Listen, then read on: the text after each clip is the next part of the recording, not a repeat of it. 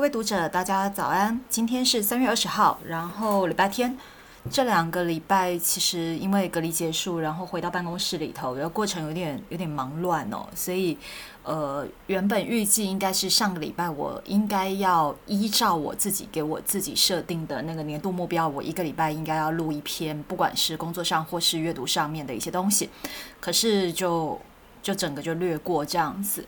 那当然还有一件事情是有一些。特别的状况这样子，所以我脑子有点混乱这样子。那我今天想要跟大家分享的是，像火箭科学家一样思考这本书。这本书其实我拖的有一点久才读，因为呃，我知道这本书其实是已经是一年多以前的书，然后我一直没有去读这本书，其实是因为我前两年在考 CPSM 的时候，我读了很多的工具书，那那个。笔记本也写了七八本这样子，这个这个有点麻烦的是，它造成了我好一阵子看那种所谓的策略思考、策略选择的这种工具书，我会有排斥感，就敬谢不敏。所以就这本书，其实我就我就放着这样子。那这个也不是说我这两年没有读商业书，其实还是有读，因为工作需要嘛。然后最近我也读了那个卡尼曼的《噪音》，然后 Netflix 的那一本组织管理的书，其实是近期应该是要读完的，因为这个是有跟老板在去讨论这样子。那另外一方面是因为我我自己最近就是像刚刚有说到嘛，我。有点混乱，就是在工作上的事情，我我需要去思考我自己的盲点这样子。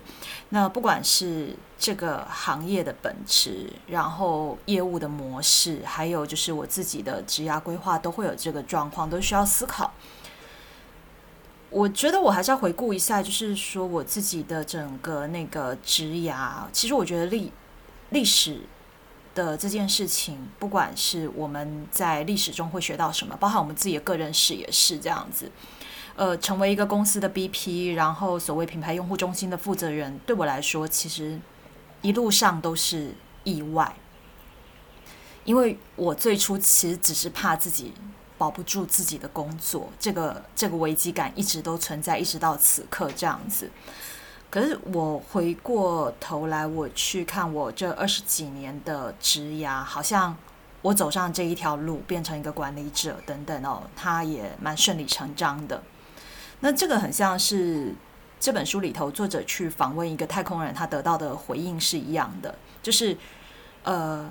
宇航员都是吃苦耐劳的人，他们不是太空探险家，他们并不以太空飞行为生，他们这一辈子都在为训练还有太空飞行做准备，这样子。然后他们飞上去，其实最后只有待六天。这个听起来会让人家觉得，就是说，那你付出的跟你最后能够发光的，好像有点不太成正比哦。可是我现在想一想，其实，呃，我从一九九九年四月七号进书店的那一天开始，然后呢，我就每天搬书，真的是搬。然后呢，每个礼拜订书，然后一路上就慢慢的成了一个小的主管。我开始领导团队，然后我开始要做行销案，然后到后面就难度越来越大嘛，做各式各样的预算，你要资源分配，你要做各种计划这样子。那这个一路上就会基于我原本理解。跟熟悉的东西一路就垫高上去，然后呢，难度是成等比级度的，呃，成等比级数的加大。我真的不夸张，是成等比级数，所以我才说，我真的这一辈子我没有想到，我总有一天好像会走上这一条路，因为我以前看过我主管怎么过来的，我都觉得那不是人干的事情，然后现在换成我自己做这些不是人干的事情，这样子，薪资当然是跟着我的工作内。内容还难度有了一些比较大的调整，这这也是我始料未及的，就是薪资跟位置的这个部分这样子。那可是我觉得在这本书里头，我有一个共通性的原则是蛮有意思的，就是开书店也好，然后像呃史蒂芬斯皮伯他们在拍电影也好，或者说。呃，我们现在在经营一家公司，或者是说像作者那个样子去发射火箭到太空，它其实都有某些类似的原则要去遵循。那你需要经历过训练，这个训练可能很长、很专业、很难、很累。然后你经历过训练之后，你找解决方案，然后呢，你要去组合出整个东西。我我指的这整个东西，它可能是你的公司哦，那它也可能是那一台火箭。这样子，然后你组合出来之后，你还不见得能用，因为火箭有可能你组合出来它不能用，它可能会爆炸嘛。那如果说有机会，大家就是有跟着那种就是系统开发去上新的功能一样的道理。我就是去年去年我们就遇到那种就是呃做一个微信小程序要上新功能，然后呢过程我可以省略一万五千字。就是一路测一路测，就害到了上架的时候一样会出状况。这样子，有了足够的准备，不代表我们能够把一件事情做好。可是，如果我今天我们没有那种很有体系的专业知识，还有就是持续的尝试调整，这绝对是会出错的。不能够假装说这个运气这件事情不重要，但运气这件事很玄妙。上太空这件事情其实是需要运气的哦，因为火箭发射会成功，可是你到了火星上的第一步，那个才是开始。然后我们能不能够在火星上或其他星球上找到生物文明，或者是找到宜人居的地方？其实这个是太空探索的真正的目标。这样子，我觉得这个很重要，因为呃。这里头会有涉及到，像我们真正在做经营的时候，我们能不能够分清楚我们的目标、我们的策略，还有我们要使用的工具是怎么回事？因为常常会混为一谈，这个是蛮关键的。作者他自己本身他是我，呃，我我能说的是说，他是一个就是许多许多人美国梦的实现版。因为他其实出生于土耳其的那种普通家庭，那小时候他他家住的那个地方，就是电压也不是多稳定这样子。我觉得他父亲很棒，他父亲会拿着一颗球，然后呢用着用着这种就是不稳定的电压，然后呢告诉他就是这个公转自转是怎么回事，然后引发了他对天文学的那种想象这样子。然后他在学校里头也不是说有多有意愿去。服从那种很强制性的学习体制，这样子。那像是这一类的人啊，其实，在现实生活中不是很少。那但作者他是透过了，就是学习在高中的时候写程式嘛，然后又很努力念书，然后去拿到他生命中最重要的那一张船票，然后改变了他的生命轨迹，这样子。原本念理工，到后来。后来在 NASA 工作，然后选择进入了法学院，然后从事了法务工作两年之后，他进入了学术界，然后也做了自己的新闻网站，就是那个 Weekly Contrition，呃，Con Contrarian，还有他的 Podcast，就是著名失败案例这样子。他没有在他的书里头就琢磨他过去的这些刻苦学习跟努力的经过，这样子。那我相信他如果把它写出来，应该会是另外一本《十月的天空》，会很好看这样子。那如果说呃读者没有类似的经验，在读这本书的时候，我我个人会比较担心，有有一些是不太好抓到他书里头某一些概念这样子，因为它里头提到的就是。知识的这件事情，不是说是物理学上的，或是教科书上的案例，因为有很多东西会是基于现实生活中操出来的。那这个基于现实中操出来的这个东西，如何变成知识？我觉得是一个非常重要的能力。这样子，我觉得作者很棒的一点就是他说人话，因为很多号称思考术的书啊，其实。就是做书店很多年，我都会把我我自己在看这个书过程中，其实你会发现，就是很多都是拼凑的，真的原创的，然后是有有体系的不多。然后另外哦，有很多那种成功学或者心理励志的书，我把它归类为虎烂。对，那这个作家我可以列一堆，但是讲出来就会得罪很多人，这样真的虎烂太多了。然后还有一些是那种管理学跟经济学的那种入门书。我一直觉得，就是因为我是一个不称职的文科生，但是同样的，我也是一个数学的学渣哦。就是我记得我那个时候就是刚开始在接触商业书的时候，我就遇到很多书是不说人话的，因为这些人根本就不打算让你读懂，尤其是年轻的管理者，真正懂的。真正了解真正的大师，往往是大道至简。所以，呃，我觉得像是杜拉克的书对我就有很大的帮助，一直到现在。如果遇到任何事情的时候，我会反复的去读他的管理圣经，他可以给我带来的东西很多。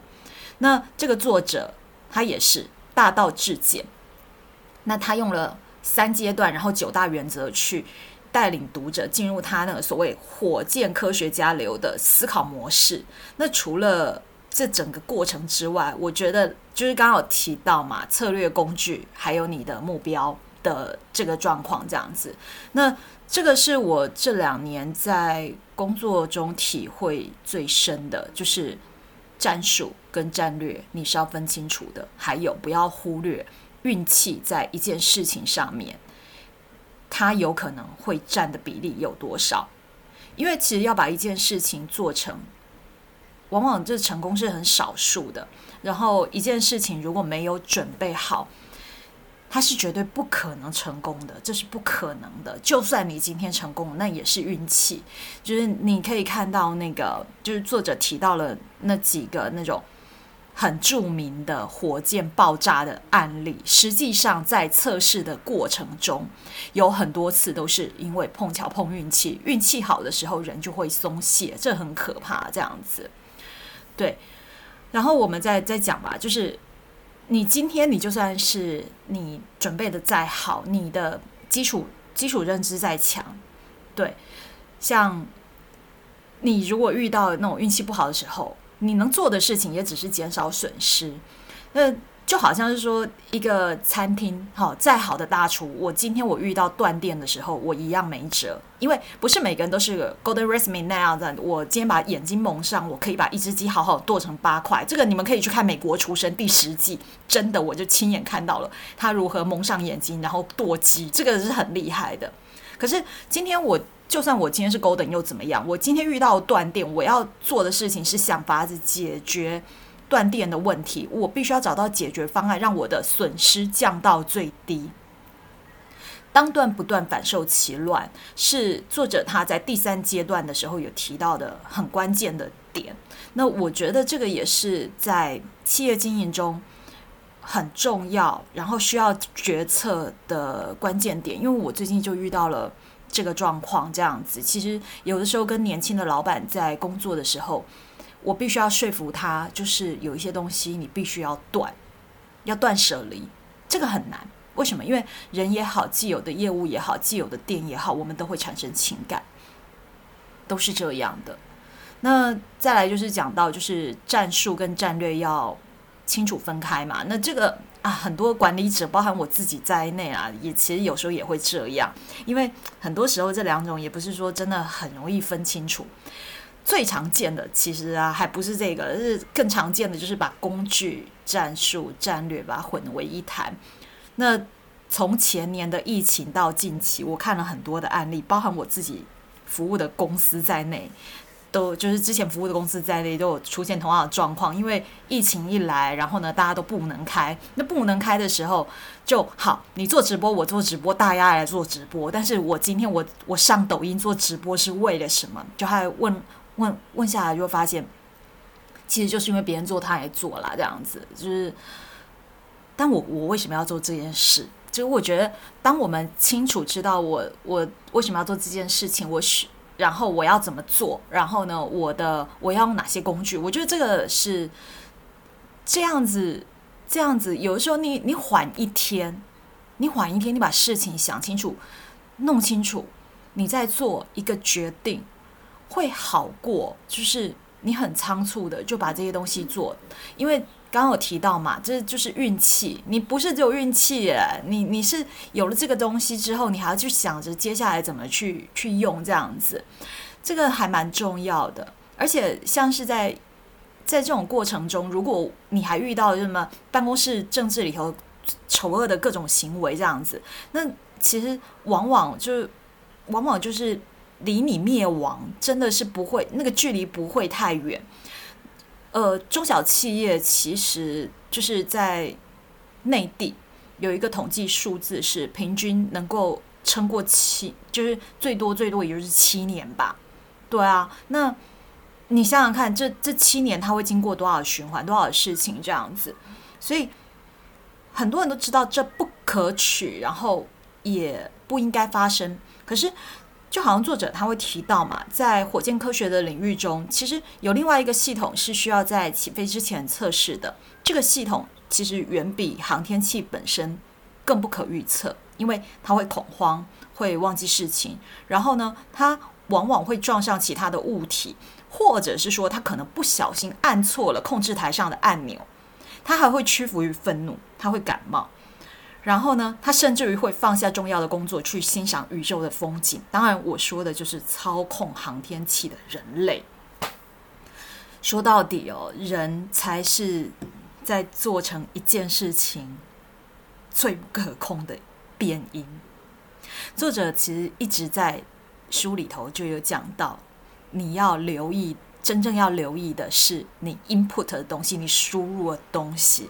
那这个这个东西。这件事情其实，在任何组织，或者甚至于我就讲 NASA 好了，它都不例外。为什么？因为预算就是资源，你牵涉到资源分配的时候，你一定会有利益纠葛。那有利益纠葛的时候，其实人就会是那个最大的变异。这是我这这两三年来我真正得到的那种心得。而且，再小的那个资源，其实对人。都会提出一定的挑战，这点很重要。这样子，那这本书我自己其实反复读了两次，然后给我最大的收获，还不是只有就是在思考面向上的这个调整跟提醒这样子。因为就刚刚有提到嘛，因为这阵子有蛮混乱的。其实从呃我要呃回到就是回到内地工作之前两三天，我。跟我老板的电话会议，那个时候开始就是有很多的东西，我脑袋一直在一直在理清这样子。我觉得回台北对我来说是一件很重要的事情，因为回台北它可以帮助我去想清楚很多的事情这样子。然后更个人一更个人一点来说吧，就是这本书让我对于太空人乃至于对于 NASA 的工作有了进一步的思考这样子，因为其实。我是一个数学学渣，然后呢，我很清楚知道我这辈子是没有机会去从事和科学有相关的工作。那本人虽然是在二零一九年考过了 CPSM，可是这也不代表说我能够去做制造业的采购。还有做做制造业的采购，或者是说做那种就是食品业的，我都觉得是神。那么涉及到的储位管理啊，然后你涉及到的那个就是你的硬体建设啊等等，我觉得那都那都太神了。这样子，尤其是冷链、医疗器材这这些东西，我都觉得很很疯狂。这样子，那多知道一些新鲜的东西，我觉得很有趣。然后。有的时候不一定很舒服，不一定看得懂，可是就是很好玩这样子。一个人一辈子的一辈子，我们不一定是只有工作嘛，然后位置也好，薪资也好，其实我我一直觉得这件事是一样的道理，就是我们付出多少，然后呢，你的收获大概就会是什么样子这样子。我们扣掉，就是刚，就是说真的，就是我们在谈付出的这件事，很多人可能都看的是公式。可是我必须说，有的事情不是只有公式这么简单，真的。你的时间长，跟你跟你的产出，跟你的所有的东西，不一定是成正比。这说起来很残忍，这样子。还有其他的东西。那我们每一个人的生命也会有自己的。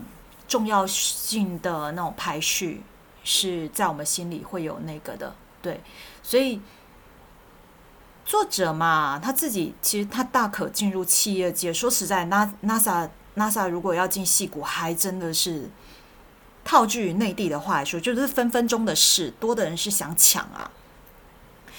然后呢，他却选择进入了学术界，这样子。我我觉得这个东西就是这样子。那我们我们能做的事情真的也不多，我们能够做的就是尽可能的注意输入，然后做好各种准备。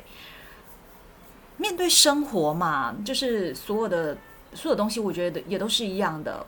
我们可以选择躺平，躺平是一种选择。我从来不会反对在某些地方躺平。可是如果你处处躺平，那就很可惜了，因为呃，总是这样子嘛，人生嘛，你不可能做一些没有什么那个的事情嘛，对吧？有一处躺平，那一定会有另外一处值得我们。付出努力，然后去去去做到一些什么这样子，就是套句周星驰的那个电影的台词嘛，人要没有梦想，跟咸鱼有什么两样？这样子，好，那我今天的分享就到这边。然后我希望大家如果说有机会去看一下这一本，其实不算新的新书，虽然跟我的目标有点不太一样，这样子。那也希望就是说，如果大家觉得这本书不错的话，然后也欢迎大家分享这样子。好，就这样子，好，今天就这样子，谢谢大家，拜拜。